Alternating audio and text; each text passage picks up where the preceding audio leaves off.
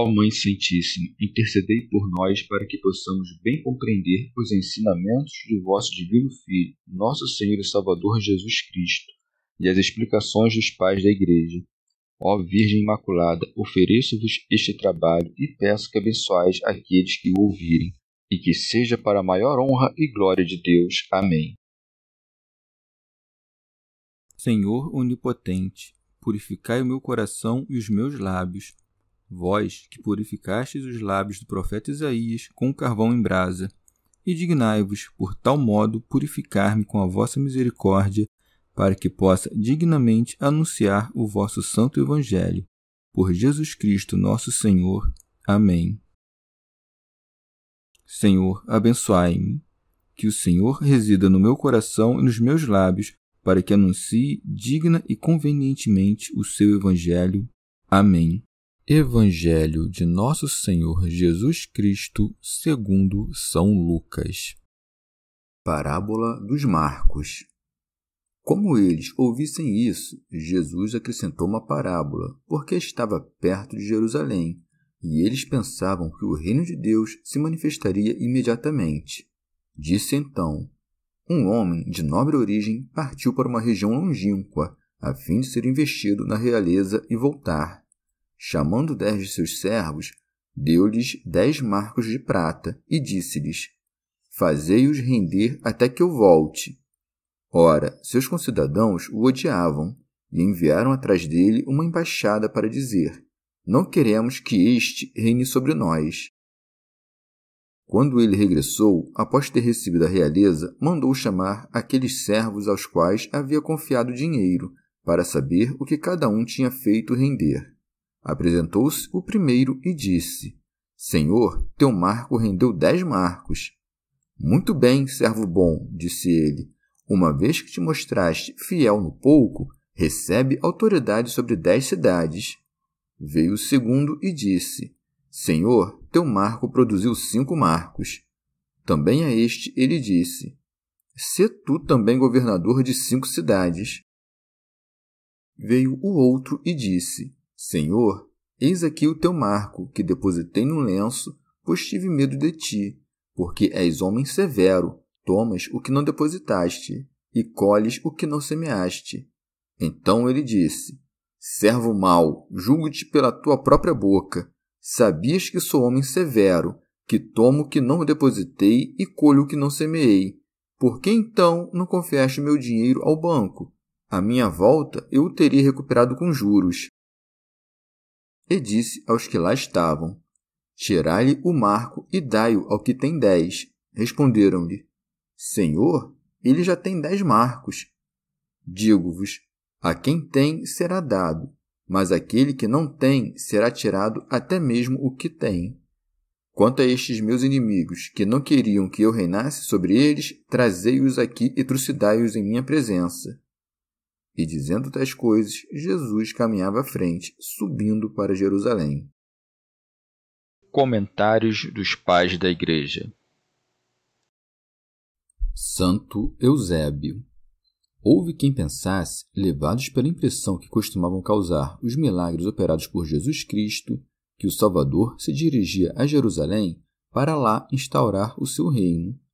Ele lhes dá a conhecer, no entanto, que não haveria de receber o reino das mãos do Pai antes que, deixando os homens, tornasse a ele. Como eles ouvissem isso, Jesus acrescentou uma parábola, porque estava perto de Jerusalém e eles pensavam que o reino de Deus se manifestaria imediatamente. Teofilacto Diócrida mostrou-lhes Nosso Senhor como era vão o que presumiam, pois que o reino de Deus não se dará a conhecer por meio dos sentidos do corpo. Mostrou-lhes ainda que, sendo Deus, conhece-lhes os pensamentos, pelo que propõe uma parábola. Um homem de nobre origem partiu para uma região longínqua, a fim de ser investido na realeza e voltar. São Cirilo. O sentido dessa parábola revela todos os mistérios de Cristo, do primeiro ao último, com efeito, o Verbo, que era Deus, fez-se homem e, embora tenha assumido a condição de escravo, resguardou a nobreza de um nascimento inefável no seio do Pai. São Basílio. A nobreza de Nosso Senhor provém não apenas de sua divindade, mas também da sua humanidade, porque nascido de Davi segundo a carne. Um homem de nobre origem partiu para uma região longínqua. A distância aqui não é espacial. Ela indica, com efeito, a diferença de condição que vai entre nós e ele. Deus aproxima-se-nos sempre que praticamos uma boa ação. Afasta-se, porém, quando buscamos nossa própria perdição, separando-nos dele. Foi-se, portanto, para essa região tão afastada com o fito de tomar posse do reino das nações, segundo a prédica do rei profeta. Pede-me, e eu te darei as nações em tua herança. Santo Agostinho. Ou o país distante pode significar a Igreja dos Gentios, que se estende até os confins da terra. O Salvador vai até essa região para lhe infundir a plenitude das nações. Retorna, porém, dela para que todo Israel alcance a salvação. Eusébio. Ou ainda, esse viajar para um país distante pode significar a própria ascensão do Senhor, que parte da terra em direção ao céu. E quando, deveras, ajunta as palavras tomar posse de um reino para depois voltar, quer com elas significar sua segunda vinda gloriosa e majestática, e chama-se a si mesmo de início apenas homem, por causa do nascimento segundo a carne, mas em seguida nobre, não porém ainda rei, pois quando da sua primeira vinda ainda não lhe fulgurava a majestade, e acresce de justiça as palavras tomar posse de um reino, porque o recebera das mãos do Pai, segundo quanto predito por Daniel. E eis que vi um que parecia o filho do homem, que vinha com as nuvens do céu. São Cirilo, subindo aos céus, senta-se à direita da majestade suprema e, ao fazê-lo, distribui as graças divinas àqueles que nele crerem, como um senhor que confia seus bens aos servos para que lhes façam frutificar, fazendo com que mereçam destarte a recompensa pelo serviço prestado chamando dez de seus servos, deu-lhes dez marcos de prata. São João Crisóstomo. As Sagradas Escrituras empregam, via de regra, o número 10 para significar a perfeição. De fato, quando na contagem ultrapassa-se esse número, torna-se a unidade, como se a dezena perfizesse a sequência dos números. Eis porque aquele que cumpre a perfeição os serviços devidos a Deus recebe dez marcos. Santo Agostinho. Esses dez marcos podem significar também o próprio decálogo da lei, os dez servidores, todos aqueles submetidos à lei e aos quais foi anunciada a graça do Evangelho. Entenda-se que esta soma lhes foi confiada quando se aperceberam de que, rasgando o véu da lei, chega-se aos Evangelhos. São Beda, o marco que os gregos chamam Minan, pesava cerca de 10 dracmas, e todo o discurso contido nas Escrituras que indica a perfeição da vida do céu leva, por assim dizer, a marca fulgurante do número 100. Eusébio. Na parábola, os servos que recebem os marcos representam os discípulos do Nosso Senhor, portadores todos da mesma missão, a saber, de fazê-los frutificar. Fazei-os render até que eu volte e o único modo de se desincumbirem do encargo consistia no anunciar aos homens atentos a doutrina do reino de Deus. Doutrina esta que é uma para todos, a mesma fé e o mesmo batismo, pelo que cada um deles recebe um marco. São Cirilo. Há, entretanto, grande diferença entre estes últimos e aqueles que rejeitaram o reino de Deus, pelo que acresce Ora, seus concidadãos o odiavam e enviaram atrás dele uma embaixada para dizer: Não queremos que este reine sobre nós. É isto que reprochava Jesus aos judeus quando disse: Mas agora viram as obras e, contudo, aborrecem a mim e a meu Pai. E recusaram o reino quando responderam a Pilatos, dizendo: Não temos rei senão César. Eusébio, claramente designa os judeus por concidadãos, pois que tinham a mesma ascendência segundo a carne, e porque também se conformavam às prescrições da lei. Santo Agostinho, com os embaixadores enviados, quer dar a conhecer que, mesmo após a ressurreição, os judeus continuariam a perseguir os apóstolos, rejeitando assim abertamente a pregação dos evangelhos. Eusébio. O Salvador, depois de ter pregado a primeira vinda, prediz o próprio retorno em glória fulgurante e majestosa. Quando ele regressou, após ter recebido a realeza, mandou chamar aqueles servos aos quais havia confiado dinheiro, para saber o que cada um tinha feito render. São João Crisóstomo. As Sagradas Escrituras distinguem dois reinos de Deus, o da criação, que lhe pertence como a um rei do universo em virtude de seus direitos de criador, e o da submissão, que não exerce senão sobre os justos, que a tanto se entregam voluntariamente. É este último a que se alude com as palavras depois de ter tomado posse do reino. Santo Agostinho. Recebido o reino, torna, há de vir em manifesta claridade aquele que parecia outrora tão humilde quando dizia: Meu reino não é deste mundo. São Cirilo. Quando Jesus Cristo retornar, depois de ter tomado posse de seu reino, louvará os ministros que o tiverem merecido e, nos céus, cobrir-lhes-á de honras. Assim, serão recompensados com muito mais porque fizeram frutificar os marcos que lhes foram confiados. Apresentou-se o primeiro e disse: Senhor, teu marco rendeu dez marcos. São Beda. Esse primeiro servo figura os doutores que foram enviados ao povo circunciso. Receberam um marco para fazer render, porque pregavam uma só e mesma fé. Este marco desdobrou-se em dez outros, com os ensinamentos que ministravam associavam-se ao povo que vivia sob a lei. Muito bem, servo bom, disse ele, uma vez que te mostraste fiel no pouco, recebe autoridade sobre dez cidades. Fiel no pouco, não adulterou as palavras de Deus. Todos os bens que podemos receber em vida nada são em comparação com os da vida futura. Evagrio, esse servo recebeu o governo de dez cidades como recompensa das boas obras que praticou. Há quem, interpretando essa promessa num sentido baixo e grosseiro, com a alma ainda refém da ambição de poder e fama, pretende que, com ser fiel a Jesus Cristo, mereça receber os mesmos poderes na Jerusalém terrestre, que cuidam será erguida em pedras preciosas. Santo Ambrósio essas dez cidades representam dez almas e são entregues, por direito, a quem fez frutificar no coração dos homens os tesouros do Senhor, isto é, as palavras do Senhor, palavras sinceras, não prata purificada no fogo.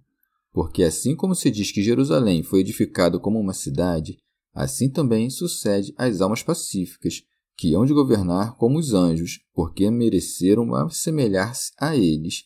Veio o segundo e disse: Senhor, teu marco produziu cinco marcos.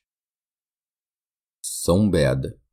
Esse servidor representa os que foram enviados a pregar o Evangelho entre os gentios. O marco que lhe fora confiado, isto é, a fé do Evangelho, produziu cinco outros marcos. Trouxeram para a vida da graça as nações que se achavam escravas dos sentidos corpóreos. Se tu também governador de cinco cidades, que significa a perfeição da justiça tua há de reluzir de um grande brilho e muito superior ao das almas que trouxestes para a fé. Santo Ambrósio, ou ainda, em outro sentido, quem for encarregado de ensinar os preceitos morais recebeu cinco marcos, porque nossos corpos são dotados de cinco sentidos. A quem foi confiado dez marcos, ou seja, o dobro, coube o poder de ensinar não apenas a santidade da moral cristã, mas também os mistérios da lei. Pode-se ainda entender os dez marcos como os dez mandamentos da lei, isto é, a doutrina concernente à lei, e os cinco como o ensino da disciplina religiosa. Mas o doutor deve ser perfeito em todas as coisas. E como ele aqui está a falar dos judeus, é de razão dizer que apenas dois dos servidores multiplicaram os marcos recebidos e não fizeram com efeito recorrendo aos juros, mas à boa administração. São João Crisóstomo. Porque os frutos da doutrina celeste não se assemelham ao lucro obtido pela usura. No que diz respeito aos bens da terra, não há quem enriqueça sem que outro empobreça. Com relação aos bens espirituais, no entanto, não pode alguém enriquecer sem ao mesmo tempo enriquecer os outros. É que a partilha dos bens exteriores necessariamente os apequena, ao passo que os bens espirituais não fazem senão crescer quando são divididos.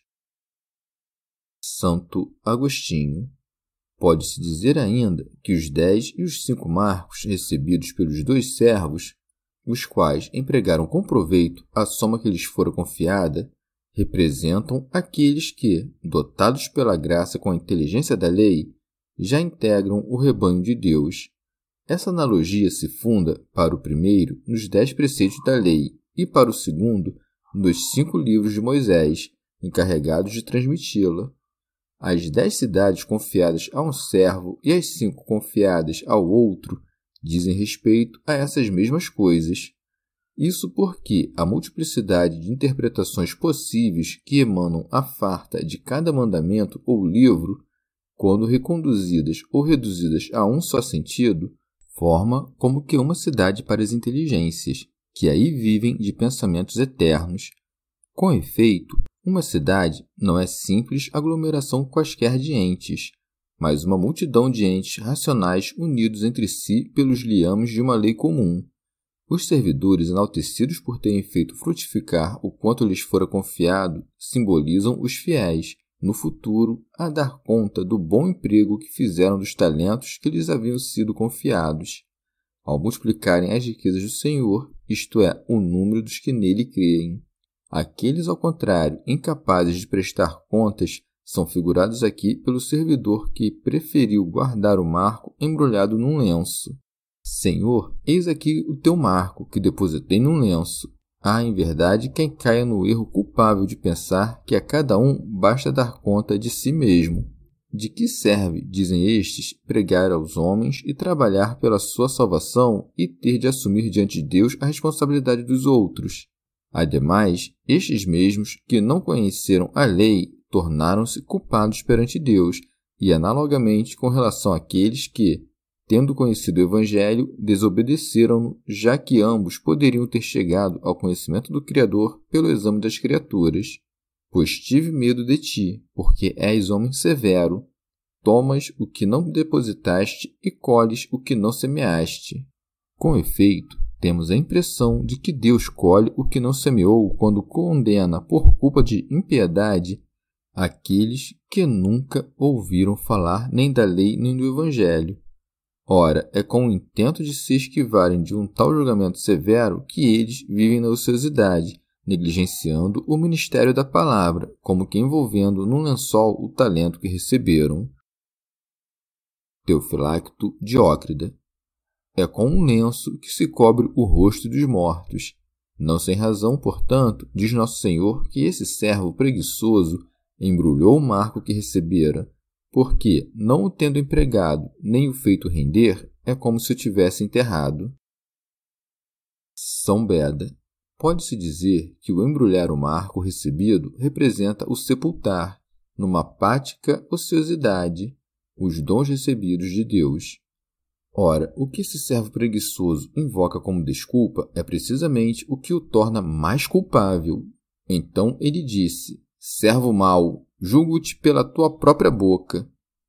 Ele o chama servo mau tanto pela negligência que demonstrou em haver-se com o Marco, quanto pela dureza orgulhosa com a qual responde o Senhor. Sabias que sou homem severo, que tomo o que não depositei e colho o que não semeei. Por que então não confiaste o meu dinheiro ao banco? Por outras palavras, se sabias que sou um homem austero e que vou atrás do que não me pertence, por que razão não concluíste que tanto mais temível e severo eu seria com o que de fato é meu? O dinheiro aí significa a prédica dos evangelhos e da palavra de Deus, pois que esta é pura como a prata acrisolada no fogo. Ela deve, em verdade, ser depositada no banco, que quer dizer posta nos corações bem dispostos que a ela se oferecem. Santo Agostinho o banco pode também significar a profissão exterior e pública da religião, coisa que nos é imposta como um meio necessário para a salvação. São João Crisóstomo. No trato com riquezas terrestres, os devedores não estão obrigados senão a pagar a exata soma que tomaram de empréstimo.